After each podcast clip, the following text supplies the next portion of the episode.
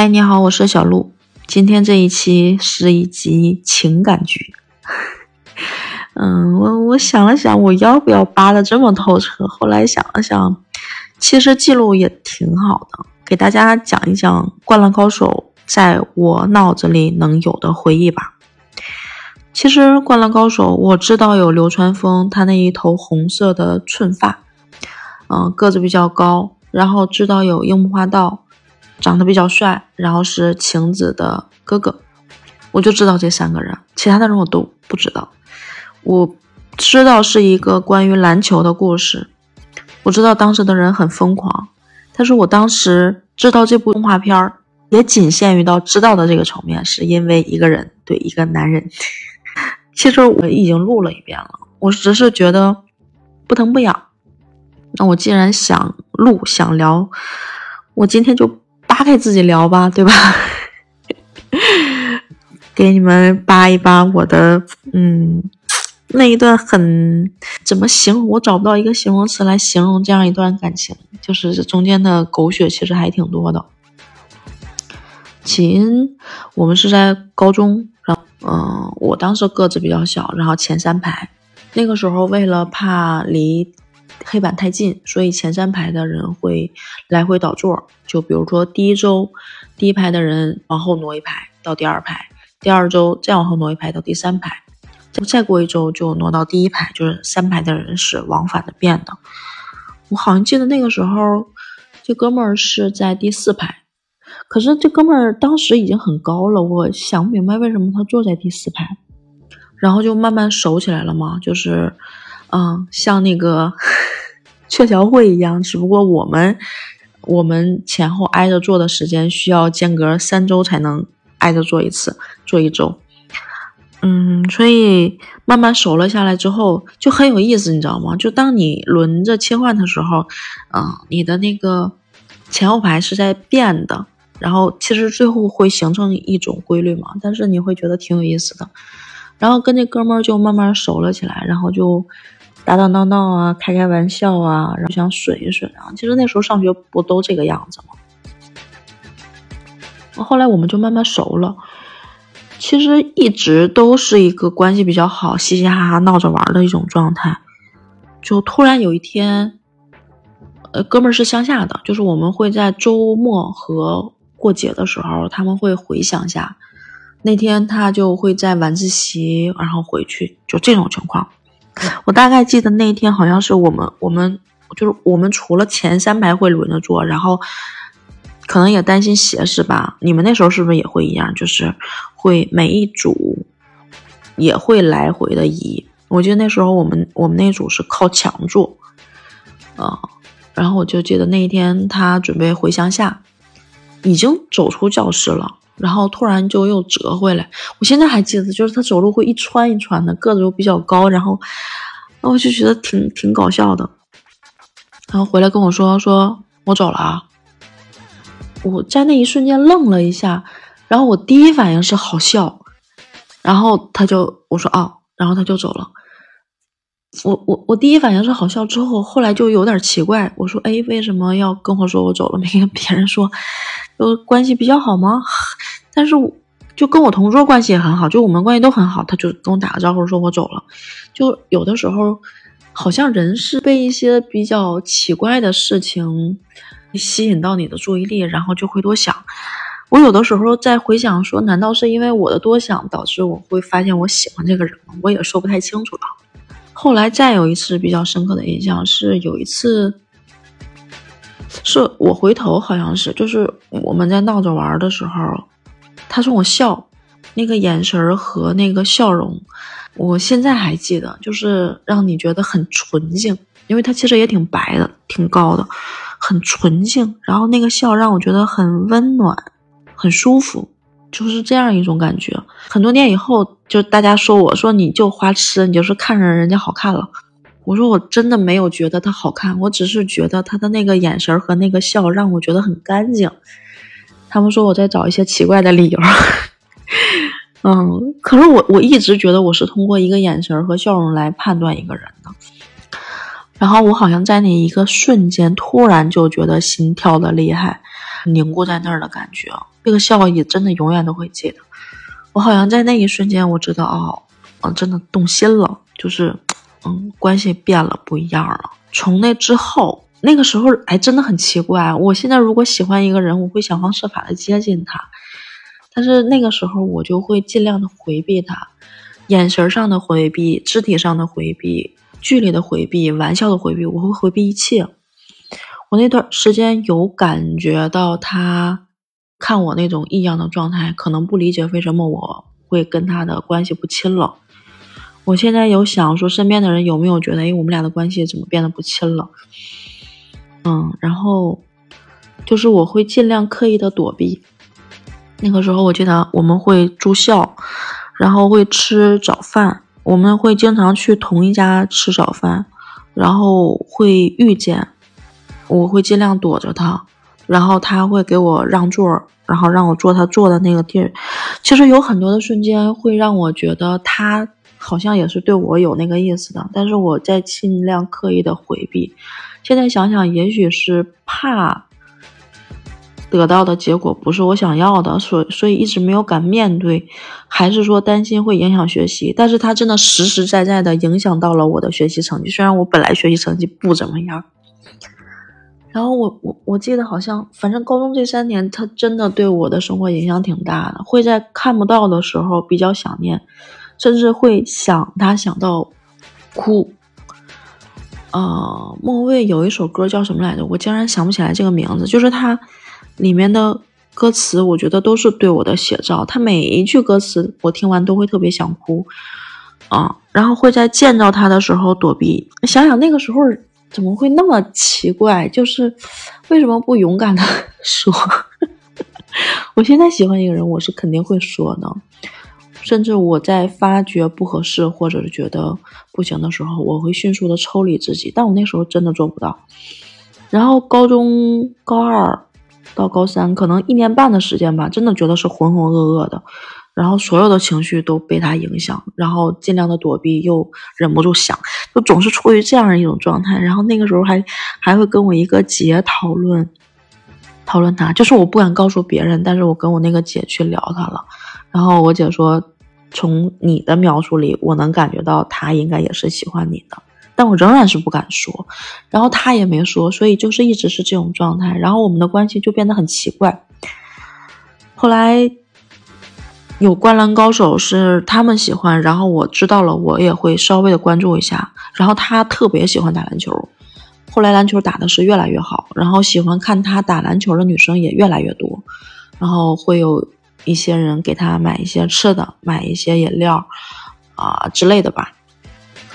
然后我就会，我会吃醋啊，就是我会介意，甚至我在看他们之间的互动的时候，会越觉得伤心，就好像这个男人对你不忠了一样。现在想想怎么那么奇怪？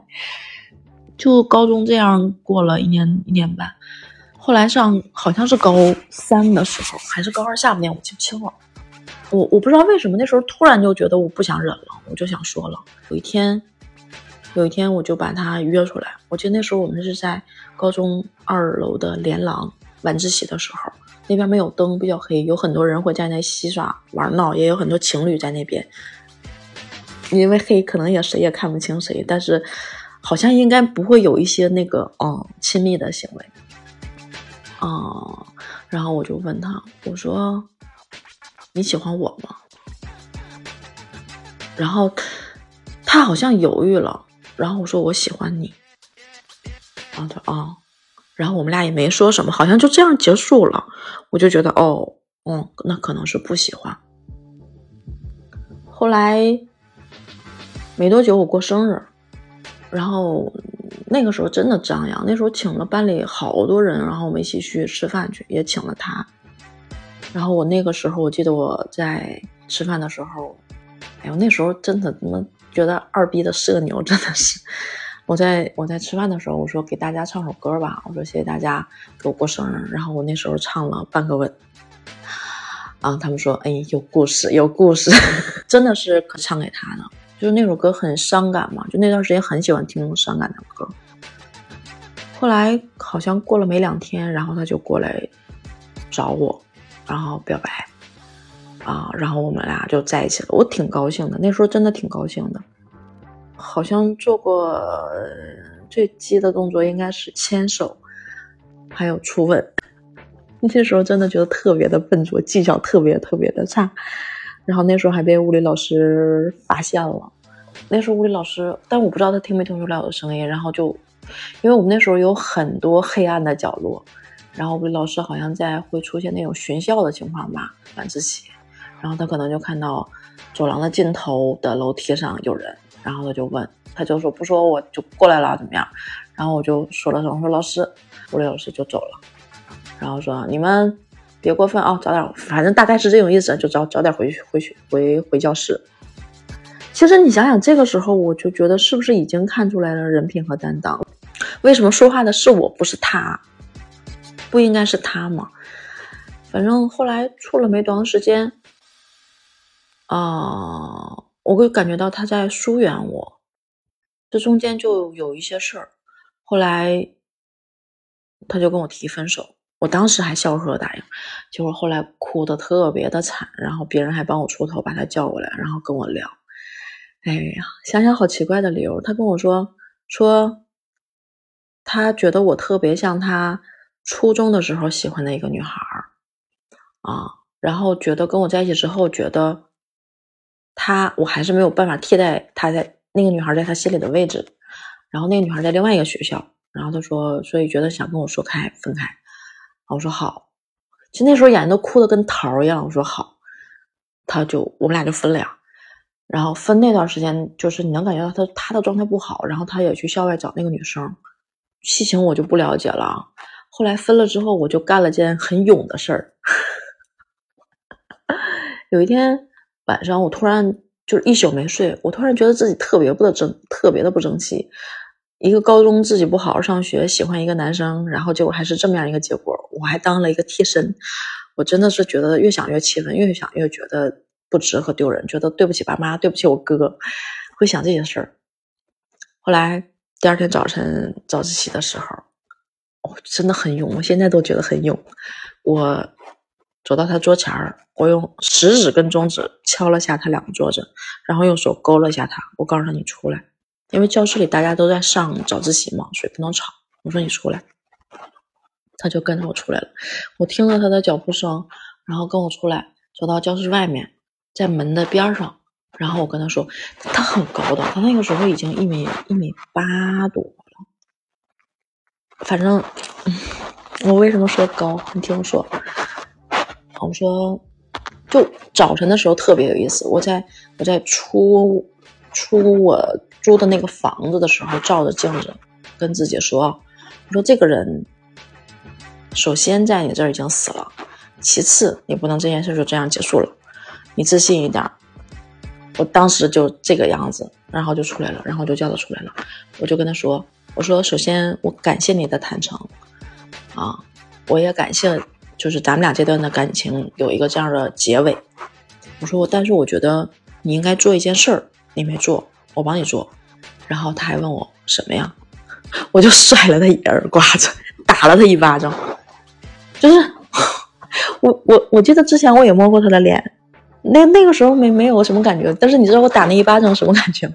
就是那个时候打完之后，我觉得那脸在荡漾。就他很瘦，你知道吗？我就上学的时候，上高中的时候我还偏胖，我们俩的体重好像是差不多，一百一百一十八斤，好像是。我那时候我觉得挺重的，然后就甩了这巴掌。我当时就觉得打过去的时候，那个脸就就我觉得不是那种很很鼓溜很有弹性的那种。打完之后，甚至感觉到在在荡漾。转头我就走了，我就回教室了，然后平静的开始上自习。我就听见了他走走路的声音，我以为他会回来，就是比如说打我或怎么样，没有，就感觉他跑了，然后就上教上自习了。我们俩就从此就不聊了。你会不会觉得这个故事就结尾了？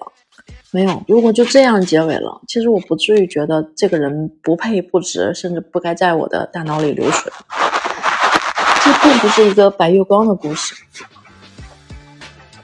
我们俩分开之后，其实还有一段时间高考，我那段时间已经无心学习，其实挺痛苦，失恋很痛苦，我只不过面上装的很坚强啊，然后就会听悲伤的歌，我很长一段时间都听悲伤的歌。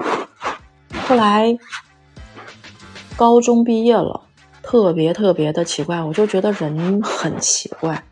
我现在觉得人性其实不可测，人品，嗯，大概是可以。可是我就觉得人是真的反反复复。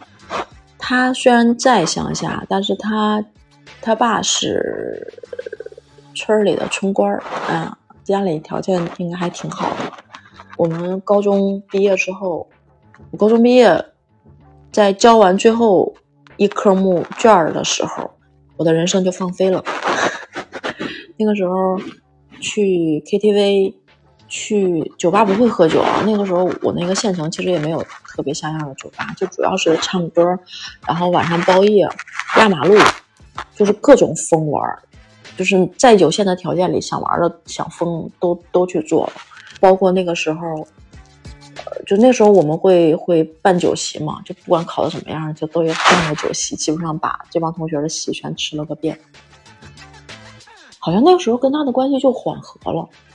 他那个办酒席办完之后，我们去乡下找他们嘛。他他们家包的车把我们这帮同学接过去，接过去之后，然后就带我们去 KTV，然后带我们玩儿，然后包括晚上会给我们找住的地儿。其实我那个时候就觉得他有点对我不一样，你知道吗？现在想想，其实我们俩。开始我觉得他对我不一样，那些现在想想都是真的。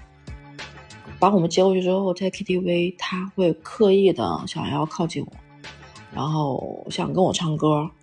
我们中午休息，好像吃完饭，然后我跟女生在炕上睡，结果我睡醒了，他在我边上趴着睡觉呢，我就惊了一下。后来我就刻意的避开他了，我当时心里就咯噔一下，你知道？不舒服。包括晚上找地儿住，然后带我们玩儿去他那儿，他都想带着我，我都尽量的在疏远。然后，但是其实关系已经缓和了，我们俩就说像朋友一样相处，因为他还比我小。我说那就是我弟弟呗，我说像朋友一样相处吧。后来就这种躲避和到上大学这中间，其实我们俩联系的很频繁。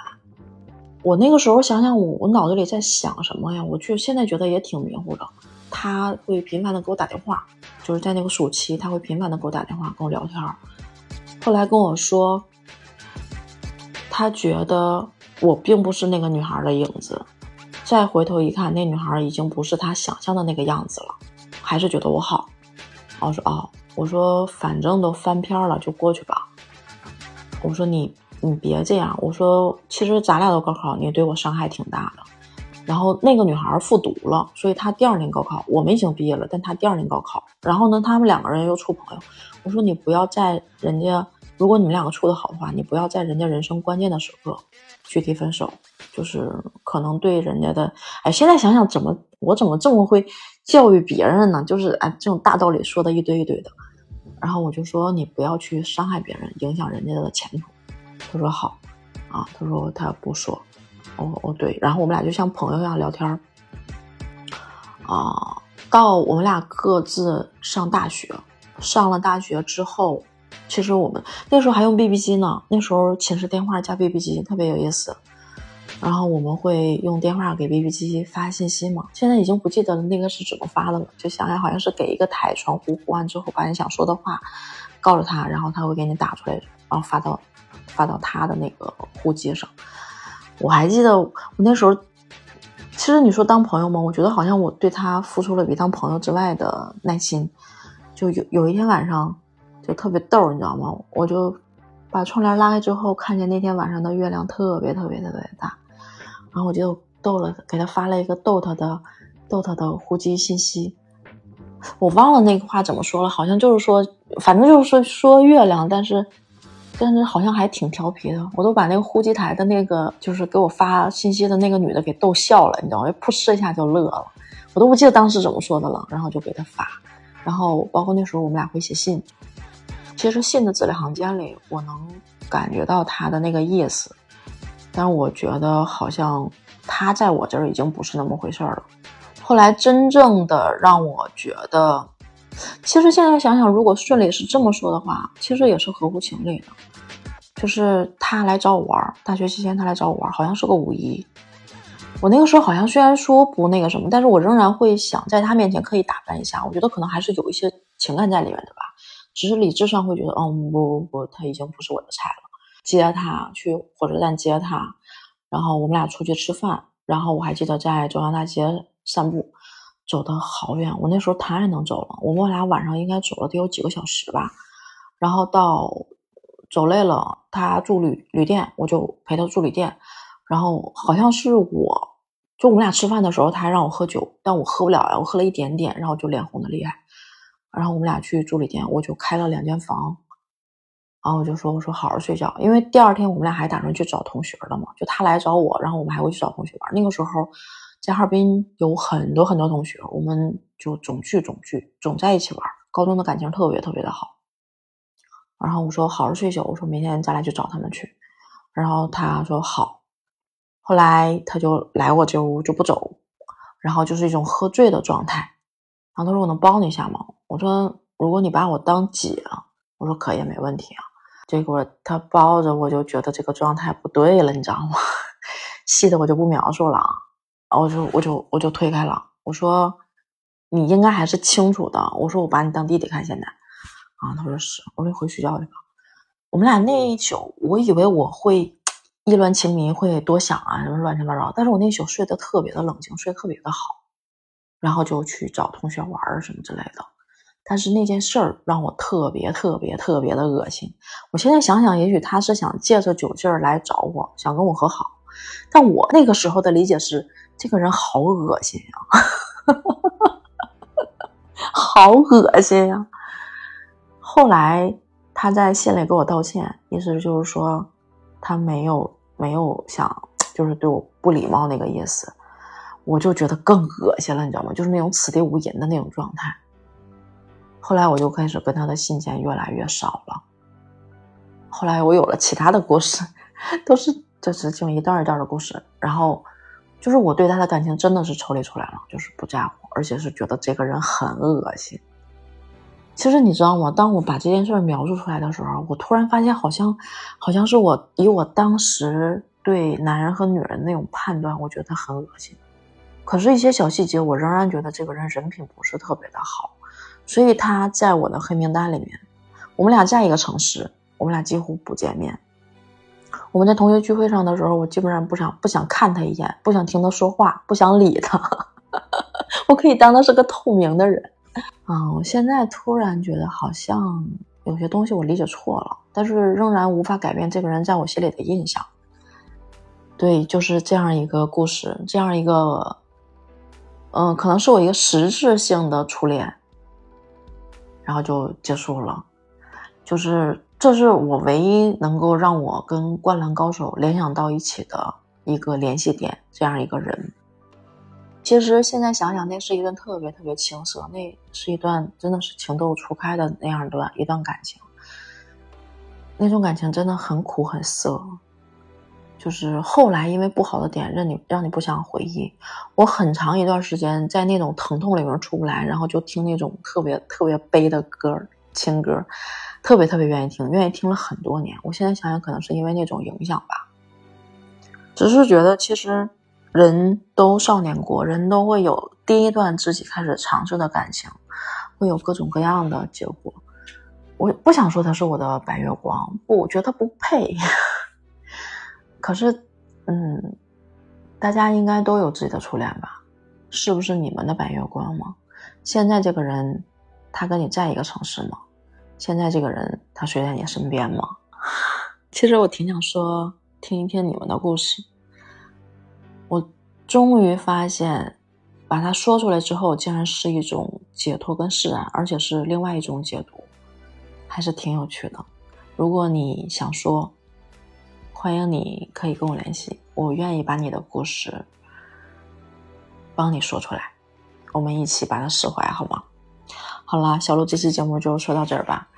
嗯，我真的觉得这一期我是发自内心的在扒自己。